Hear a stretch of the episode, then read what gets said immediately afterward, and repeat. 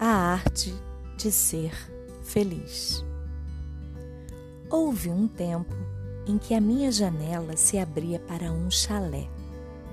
Na ponta do chalé brilhava um grande ovo de louça azul. Nesse ovo costumava pousar um pombo branco. Ora, nos dias límpidos, quando o céu ficava da mesma cor do ovo de louça, o pombo parecia pousado no ar. Eu era criança, achava essa ilusão maravilhosa e sentia-me completamente feliz. Houve um tempo em que a minha janela dava para um canal. No canal oscilava um barco um barco carregado de flores. Para onde iam aquelas flores? Quem as comprava? Em que jarra, em que sala, diante de quem brilhariam na sua breve existência? E que mãos as tinham criado? E que pessoas iam sorrir de alegria ao recebê-las? Eu não era mais criança Porém, minha alma ficava completamente feliz. Houve um tempo em que a minha janela se abria para um terreiro, onde uma vasta mangueira alargava sua copa redonda. À sombra da árvore, numa esteira, passava quase todo dia sentada uma mulher, cercada de crianças, e contava história eu não a podia ouvir da altura da janela. E mesmo que eu ouvisse, não entenderia, porque isso foi muito longe, num idioma difícil.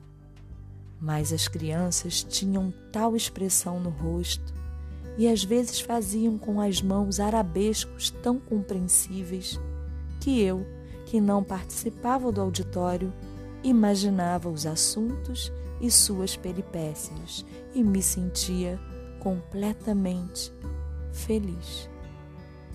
Houve um tempo em que a minha janela se abria para uma cidade que parecia feita de giz. Perto da janela havia um pequeno jardim, quase seco. Era uma época de estiagem, de terra esfarelada e o jardim parecia morto. Mas todas as manhãs vinha um pobre homem com um balde e, em silêncio, ia atirando com a mão umas gotas de água sobre as plantas. Não era uma rega, era uma espécie de aspersão ritual para que o jardim não morresse. E eu olhava para as plantas, para o homem, para as gotas de água que caíam de seus dedos magros e meu coração ficava completamente feliz. Às vezes abro a janela e encontro o jasmineiro em flor. Outras vezes encontro nuvens espessas. Avisto crianças que vão para a escola, pardais que pulam pelo muro, gatos que abrem e fecham os olhos sonhando com pardais borboletas brancas, duas a duas, como refletidas no espelho do ar. Marimbondos que sempre parecem personagens de Lope da Vega. Às vezes um avião passa. Tudo está certo no seu lugar, cumprindo o seu destino. E eu me sinto completamente feliz.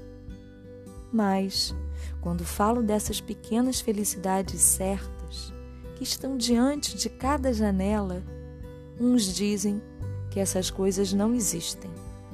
Outros dizem que essas coisas só existem diante das minhas janelas.